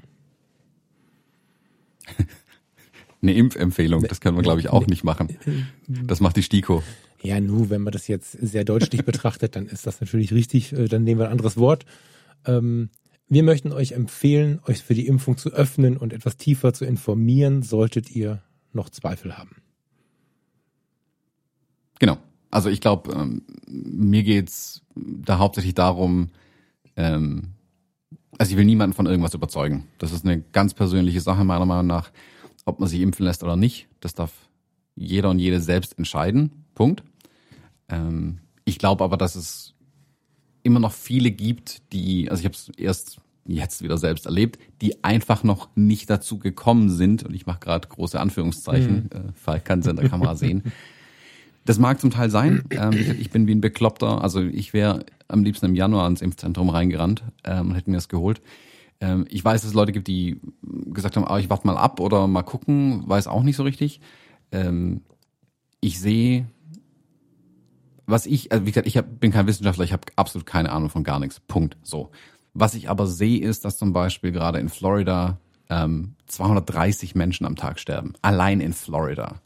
Und ich sehe in den USA die Grenze oder die, den Verlauf, wie die Sterberaten entwickeln, ähm, relativ offensichtlich, nämlich von Nord nach Süd, von demokratisch nach republikanisch und die Republikaner wettern wie die Bekloppten gegen die Impfung mittlerweile, obwohl es ja, also letztes Jahr war es noch, war es noch äh, Trumps Impfung, die war super. Ähm, jetzt, wo die Demokraten zu verteilen, ist es wieder scheiße auf einmal und man lässt sich doch lieber nicht impfen und keine Masken tragen. Ähm, ich finde, das ist eine komplette Katastrophe ähm, was da passiert. Ich sehe hier Ähnliches zum Teil. Ähm, dass es gibt ja sogar das da Wort Südgefälle bei uns, ja, leider, ja. Nee, nicht das, ja, bei uns ist so ein, also ich hätte irgendwie damit gerechnet, dass es ein, ähm, auch sowas Offensichtliches gibt bei uns irgendwie, aber es ist da nicht so zu erkennen. Ähm, was man aber auch hier sieht, ist einfach die, ähm, die Inzidenzzahlen, wie sie sich entwickeln, wenn du sie nicht nach ähm, Regionen aufteilst, sondern mal nach ähm, geimpft, ungeimpft mhm. ähm, und nach was auf den Intensivstationen passiert. Jetzt ja auch nochmal bei mir stark in, ähm, in Präsenz gerufen durch diese Reportage von Tobias Wundke ähm, und die war aus dem Winter diesen Jahres. Äh, ich glaube, also ich für mich will alles tun, was in meiner in meinem Möglichkeitsbereich steht, um solche Bilder zu vermeiden. Nicht, dass es die Bilder nicht gibt, sondern dass es die Situation gar nicht erst gibt. Ähm, ich kann, also ich kann mich selber impfen und eine Maske tragen, das mache ich, so, Punkt. Äh, ich glaube, dass du und ich eine gewisse Reichweite und ein gewisses Sprachrohr haben ähm, und deswegen nochmal, wollte ich einfach nochmal darauf hinweisen, hey, ähm, wenn ihr bis jetzt nicht dazu gekommen seid, ähm, es ist super easy mittlerweile, sich impfen zu lassen. Ähm, zum Teil gibt's eine Bratwurst dazu am Ende, wer da Bock drauf hat. Äh, Finde ich ein riesen Incentive. Bereust fast ein bisschen, dass ich so früh dran war. Die Bratwurst hätte ich mitgenommen. Nee, eigentlich nicht. Ähm, ich hätte dann nach einer vegetarischen gefragt, das hätte dann nicht funktioniert. Nee, aber ähm, Scherz beiseite. Ich glaube, dass es ähm, einfacher denn je ist. Man kann sich mittlerweile den Impfstoff sogar aussuchen. Du kannst dir aussuchen, wo, wann, wie. Du kannst die Termine freilegen mittlerweile. Ähm, einfacher wird's, glaube ich, nicht mehr. Hm? Ich fürchte eher, dass es auf den Winter hin wieder schwieriger wird, einen Termin zu kriegen. Und so wie sich das Reglement ja auch entwickelt, wird es auch nicht unbedingt einfacher. Sie jetzt Hamburg äh, mit diesem 2G Plus Modell, wo der Druck ja auch ein bisschen erhöht wird. Und ich bin voll dafür, das ohne Druck zu machen. Deswegen einfach nochmal der sanfte Hinweis. Ähm, jetzt ist, glaube ich, eine richtig gute Gelegenheit, ähm, sich um die Impfung zu kümmern. Ähm, ich weiß, dass die Leute da draußen aber auch jede Menge Fragen haben irgendwie äh, zur Impfung. Was ist da eigentlich drin? Ähm, wir haben zwei Podcasts mal rausgesucht, die wir uns angehört haben und für gut befunden haben, von Podcaster-Sicht zumindest. Ähm, das ist einmal mit der Sandra Ziesek und einmal ähm, mit Lo Lothar Wieler, Roland Wieler. Roland. Ah, Lothar? Vornamen nicht. Oh Gott. Roland. Der Herr Wieler. Der Herr Wieler vom RKI, super sympathisch. Ich sehe den alle drei Tage. Der hat ein ganz langes Interview gegeben, ähm, wo er auch so äh, äh, anders als er bei seinen Pressekonferenzen ein bisschen freier erzählt und auch mehr über sich. Fand ich total spannend, mal ein bisschen, ein bisschen hinter den Mann zu blicken, wer er denn eigentlich ist. Und da gehen sie auch nochmal auf die ganze Impfthematik ein. Also da gibt's nochmal Informationen aus erster Hand. Ähm, da äh, mag ich euch einladen, da mal reinzuhören und euch dann nochmal zu überlegen, ob er nicht doch den Schritt jetzt macht und euch einen kleinen Peaks geben lasst der völlig harmlos ist, äh, übrigens, also für, bei mir völlig harmlos war, äh, den Peaks zu kriegen. Und ja, der nächste Tag war ein bisschen ähm, Erkältungsstyle, ähm, mit endlich, endlich mal wieder Erkältung haben. Man hat ja nichts bekommen die letzten anderthalb Jahre. Und dann wusste man auch mal wieder, wie das war. Und dann zwei, zwei Tage später war alles völlig easy. Und wie gesagt, ähm, das war es dann auch bei mir schon. Ähm, von daher, hört da mal die Podcasts rein, überlegt euch nochmal. Äh, wir verlinken auch nochmal die Website. Ähm, wie man an die Impfungen rankommt. Und ja, können wir mal schauen, was er daraus macht. Die, die Angst ist was, was nochmal so ein bisschen eine Rolle bekommen darf hier Thema, also inhaltlich, weil ich eine Motivation aus der Angst heraus auf der einen Seite verstehen kann, auf der anderen Seite, ich persönlich möchte sie immer für mich überwinden. Also ich habe ja zum Beispiel eine Flugangst, die nicht logisch zu erklären ist. Also ich habe nicht die Angst, dass ich ähm, ich, mir, mir geht es einfach schlecht im Flugzeug und trotzdem möchte ich es ergründen und verstehen und so.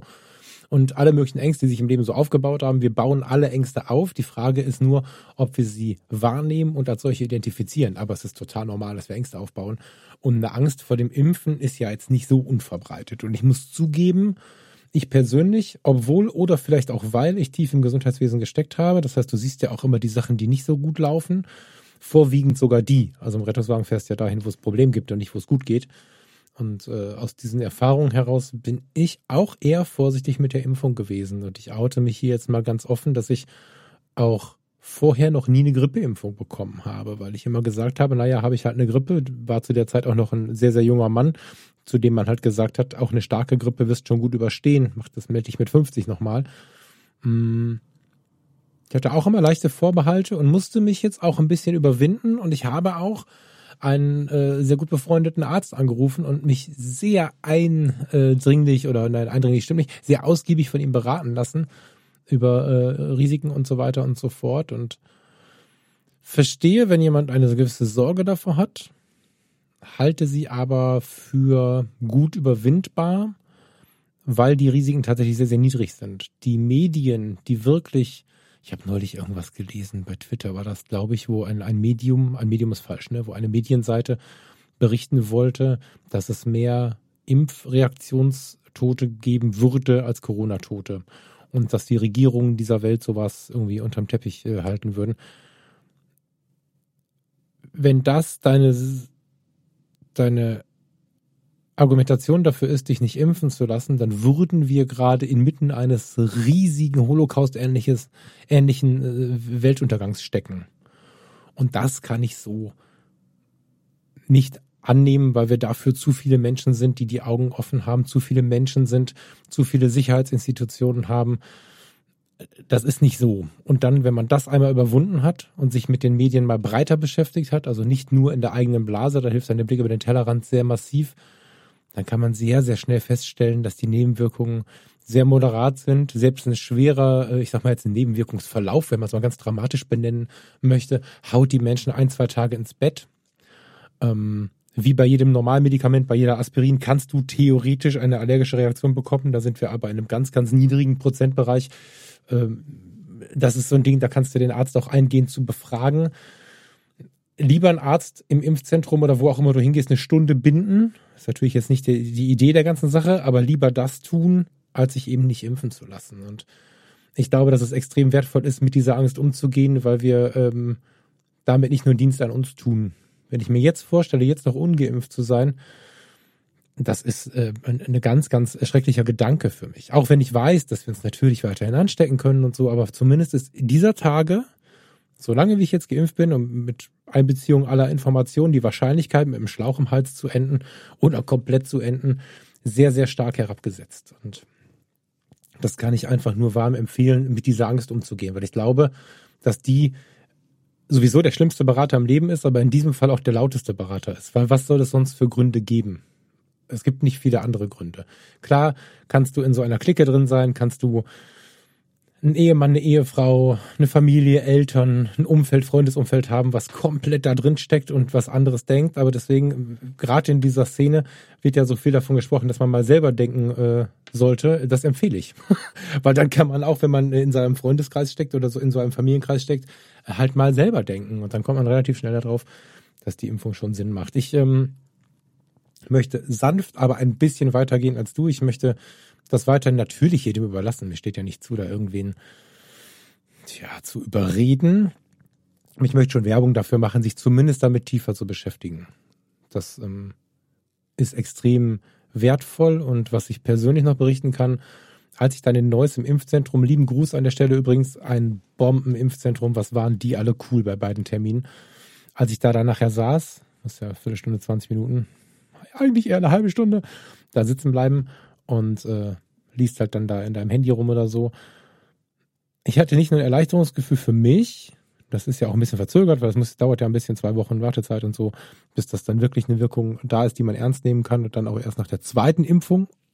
Aber ich hatte auch ein großes ähm, Solidaritätsgefühl, weil ich das Gefühl hatte, nach so vielen Monaten der, hm, Anführungsstrichen in der Luft auch hier, Hilflosigkeit, auch was gesellschaftlich Relevantes zu tun. Die Impfung ist eine gesellschaftliche, solidarische ähm, Aktion, die dem anderen auch hilft.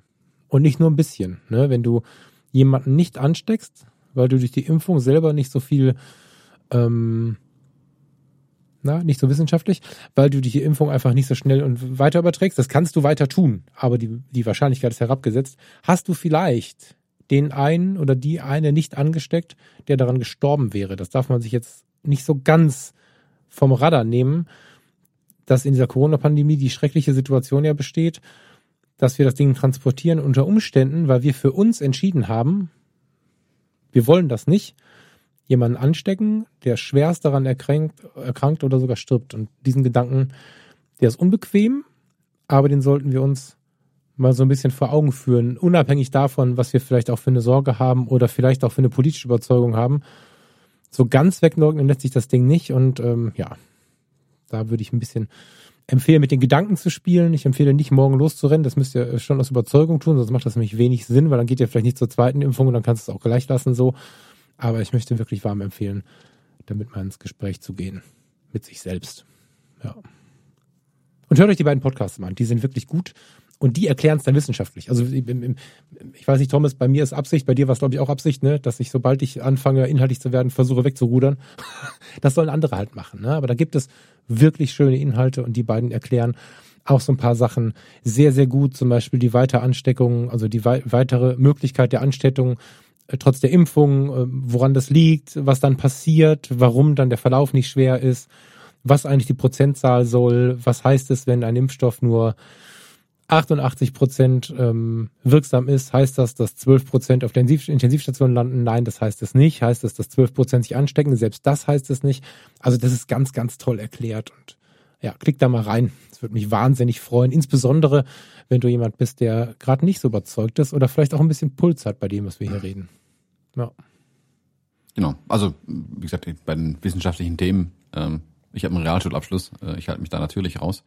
Ähm, steht mir nicht zu, darüber zu urteilen oder ähm, auch da nur also irgendwie bruchstückhaft was wiederzugeben. Und selbst was ich über meine Impfung gesagt habe, das ist anekdotische Evidenz. Ähm, ich mir wurden auch andere Dinge berichtet, aber ich gesagt, ich kann nur von dem mit Sicherheit berichten, was mir widerfahren ist.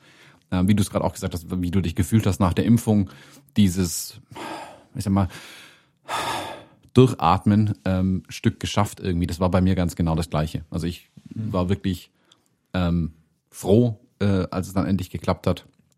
Ähm, wie gesagt, weil bei dir wie bei mir wissen wir, da gibt's äh, Menschen in unserem direkten Umfeld, ähm, für die eine Infektion wahrscheinlich tödlich laufen könnte. So.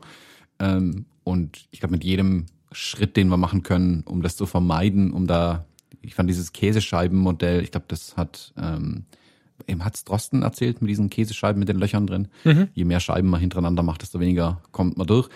Ähm, das fand ich eine super schöne Erklärung auch. Also ich finde, ich finde auch, dass die, das muss man einfach mal sagen, dass hier äh, Wieler, Ziesek, Drosten, der NDR ganz besonders mit seinem äh, Podcast, äh, dass die wirklich einen tollen Job machen, wissenschaftliche Themen zu erklären. Weit besser als mein Gestammel, wenn es um sowas geht. Äh, von daher hört da auf jeden Fall rein. Ähm, also du hast gerade gesagt, man soll sich selber informieren, ja, Komma, aber ähm, nicht überall unbedingt, ähm, vielleicht wirklich bei den Leuten, die was davon verstehen. Ähm, und deswegen haben wir, wie gesagt, die zwei Podcasts jetzt Beispiel, auch die zwei Episoden, also wir haben speziell zwei Episoden hier jetzt verlinkt, ähm, wo man reinhören können. Ich finde das ganz toll erklärt auf jeden Fall. Und ähm, ja, wenn ich nicht schon geimpft wäre, wäre ich danach direkt losgegangen und hätte mich nochmal impfen lassen. äh, aber ja, hört auf jeden Fall mal rein. Und Und das machen wir. Ähm, danke fürs Zuhören an der Stelle. Ich weiß ja, das ist immer so ein bisschen, oder dass einige das ein bisschen knirschend aufnehmen, wenn wir so weit von der Fotografie weggehen. Ich finde, das gehört dazu. Wir machen hier ganz bewusst ja viel auch aus dem Leben und nicht immer nur die, die starre Fotografie. Danke fürs Zuhören. Ich habe noch einen kleinen Ruf, einen kleinen Gruß von unserem Hörer ein Engelbert. Bild. Ah, ein Bild habe ich auch noch, aber jetzt mache ich trotzdem mal kurz den, den Gruß so. zu Ende. Ne? Der Engelbert hat uns nämlich angeschrieben, ob wir das nicht kurz erzählen wollen. Engelbert und seine Frau sind in den letzten beiden Wochen ähm, in die Flutgebiete gefahren. Und du kommst ja, also die, die rutschen gerade wieder so ein bisschen vom Radar. Das war auch in Social Media so ein bisschen Thema in der letzten Woche. Das jetzt äh, ist ja schon eine Woche rum oder zwei und jetzt ist es ein bisschen länger rum, aber und jetzt verlieren wir es vom Radar, obwohl die Leute nach wie vor kein Haus mehr haben, nach wie vor nicht mal mehr die Städte freigeräumt haben äh, und, und die Katastrophe noch voll im Gange ist nicht mehr die Lebensgefahr, die dahinter stand, aber die Katastrophe an sich ist noch im vollen Gange und wir verlieren es wieder vom Radar. Engelbert ist ins äh, Flutgebiet gefahren. Es ist so, dass du nicht in alle Städte reinkommst. Ich habe gestern noch ähm, eine Reportage von der A gesehen, wo das nochmal so ein bisschen dargestellt wurde. Du hast also gar nicht die Chance, mit dem Auto dahin zu fahren. Es gab äh, viele, bis heute gibt es viele Katastrophentouristen, die einfach mal gucken wollen und so. Deswegen sind nach wie vor extrem viele Straßen gesperrt, aber auch einfach im Eimer, also kaputt. So. Und es gibt das sogenannte Helfer-Shuttle da ist der Engelbert und seine Frau jetzt zwei Wochenenden mit in die Gebiete gefahren, hat dort einfach mit angepackt. Abgesehen davon, dass das dorthin fahren und mit anpacken, glaube ich, eine Lebenserfahrung ist. Ich habe äh, meine Wochenenden gescannt und bin super genervt davon, dass ich sie kaum noch freigeschaufelt bekomme. Mal gucken, ob ich doch noch eins schaffe. Aber Das ist, glaube ich, eine ganz, ganz große Lebenserfahrung, die man auch wirklich, wo man was geschenkt bekommt, obwohl man da selber was gibt, nämlich wahrscheinlich einen fetten Muskelkater und ein, zwei Tage Vollgas, ist es so, dass du mit Sicherheit auch was Zwischenmenschliches lernst dabei. Und ähm, ja, es gibt diese Helfer-Shuttle, die fahren, es gibt verschiedene Ausprägungen davon. Ich habe jetzt helfer-shuttle.de vom Engelbert empfohlen bekommen. Es gibt verschiedene Dienste, die einen in die Gebiete fahren können. Die Hiox machen es teilweise auch, aber äh, in erster Linie, so wie ich es googeln konnte, wohl auch dieses Helfer-Shuttle in relativ großen Stückzahlen auch und da kannst du dann an einem Treffpunkt, das ist alles erklärt auf der Webseite, kannst du dich quasi einfinden und wirst dann ins Gebiet gefahren und äh, kannst dort quasi ja tatsächlich mit anpacken und einfach mal ein Wort loswerden und für die Leute da sein. Da wir hier im Fotografie-Podcast sind, bitte ich euch nicht, das Helfer-Shuttle zu nutzen, um dann dort Reportagefotografie zu machen. Das überlassen wir in dem Fall dann wirklich den Zeitungen und denen, die das wirklich brauchen. Da aus der Hobby-Idee das zu tun, fände ich jetzt nicht cool. Also den Gedanken würde ich euch bitten, nicht umzusetzen, es sei denn, ihr wollt wirklich mit anpacken, die Kamera in die Tasche stecken und zwei, drei Bilder machen dabei. Das ist natürlich völlig cool, wenn die Leute cool damit sind. Vorsicht, ne? Bezüglich der sehr großen Aufruhr im Netz, weil die Querdenkerbewegung sich dort sehr eng wohl reingezeckt hat, habe ich das ein bisschen gegoogelt. Thomas hat mir gerade noch ein bisschen geholfen. Helfer-shuttle.de habe ich nicht gefunden in irgendeinem Negativzusammenhang. Und die Unternehmer, die das organisieren, das sind Unternehmer aus dem, äh, absolut aus dem Krisengebiet, ähm, distanzieren sich auch stark davon. Dennoch ist natürlich wie immer nicht alles sofort ersichtlich. Ich habe da intensivst hingeguckt, Thomas auch. Ähm, guckt ihr bitte auch nochmal hin. Das ist keine Empfehlung für eigenartige politische Motivation, sondern einfach nur der Wunsch, dass vielleicht der oder die eine andere die Möglichkeit bekommt, da ein bisschen zu helfen und ein bisschen die Werbung dafür, dass das nicht nur ein reines Geben ist, sondern ich bin mir sehr, sehr sicher, dass das eine Lebenserfahrung ist, die man nicht vergisst. Und ähm, ja, ich bin selbst auch ein bisschen traurig, das jetzt auf absehbare Zeit erstmal nicht zu schaffen. Umso geiler fände ich es, wenn ich vielleicht äh, jemanden von euch motivieren könnte über den Hinweis vom Engelbert. Das ähm, fände ich sehr schön. Ja. Helfer-shuttle.de Genau. So, boah, ich muss ähm, los, Thomas, aber du hast recht, ich habe auch noch ein Bild, ne? Junge, Junge. Mhm. Beschreib es mal. Viele kennen es schon. Beschreib es mal. Mm, ein tanzender Förster. das sieht, er sieht doch gar nicht aus wie ein Förster da, oder? Also gut, der hat, Fernglas dabei. Der aber. hat ein Fernglas dabei, der ist Förster. So, Punkt. Ähm, ihr kennt das Bild schon. Ein tanzender Förster, ein verwirrter tanzender Förster, weil er keine Bäume um sich rum hat, weil er am Meer ist. Ja, er ist völlig fertig, deswegen glaube ich auch, oder war völlig fertig deswegen. Ähm, ich habe mich entschieden, auch wenn es äh, ein weiteres Bild ähm, quasi meine Eltern, in dem Fall meines Vaters ist, und auch wenn viele von euch das Bild schon kennen tatsächlich, dieses Bild zu nehmen, was eine ganze Menge gemacht hat. Also ich habe, ähm, beschreib's, also beschreib's mal kurz, ähm, ein bisschen bildlicher bitte, ein bisschen weniger. Mhm, ähm, Schwarz-Weiß-Bild, Film, alt, körnig. Ähm, man sieht einen Mann mit Fernglas am Meer hm, vor, äh, vor der Flut davon tanzen, vor der kleinen Welle davon tanzen. So sieht's ein bisschen aus. Sieht sehr unbeschwert aus oder er ist gerade aus Versehen in den Krebs reingetreten, eins von beiden. Ja, genau. Also äh, der, der, der Mann ist mein Vater. Es gibt ihn jetzt heute als äh, Cover auf der Fotologen, ähm, auf dem Fotologen Instagram-Account und es gibt es auch bei mir bei Volk Frassercom bei Instagram. Das Bild ist, äh, jetzt lass mich mal kurz überlegen, 70er Jahre, 80er Jahre, 70er Jahre, glaube ich, ich habe sogar dabei geschrieben. Hm. Äh, ist es datiert, steht hinten drauf. Ähm, ist mein Vater fotografiert mit einer Rollercord, deswegen kam mir das auch nochmal in den Sinn. Äh, an der Küste von Jüst, meine ich.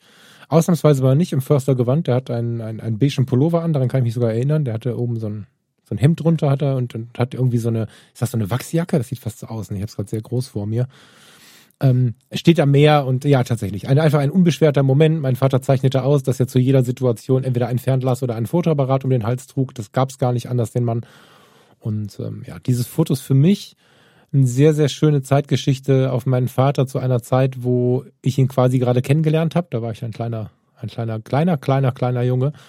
Und ähm, die Schwarz-Weiß-Fotografie, die zieht's noch ein bisschen weiter nach hinten für mich, weil das äh, mich auch so ein bisschen an die Zeit erinnert, äh, bevor ich da war. Wie war das Leben von meinem Vater früher und so. Hm. Diese alten Zeitdokumente beschäftigen mich ja immer und immer wieder. Ich hatte ja schon mal ein Foto von, von meinen beiden Eltern dabei. Das ist vielleicht zwei Monate her oder so, wo sie vor dem Käfer standen lange vor meiner Zeit. Und ähm, im Zuge dieser Roller-Cord-Beschäftigung, die wir heute zum Anfang ja schon hatten, habe ich dieses Bild mal wieder ausgekramt. Und ähm, finde eben diese Unbeschwertheit total nett, den analogen Charme, den das Bild hat, total nett und habe das dann bei ähm, Instagram hochgeladen und äh, in Verbindung, also mit der Frage, was ist mit eurer analogen Kamera, in Verbindung mit TLR und ganz grundsätzlich analoge Kameras und so hat dieses Bild, das Thema geht immer steil, wenn wir darüber sprechen, spannenderweise, obwohl es ja angeblich eine Nische ist.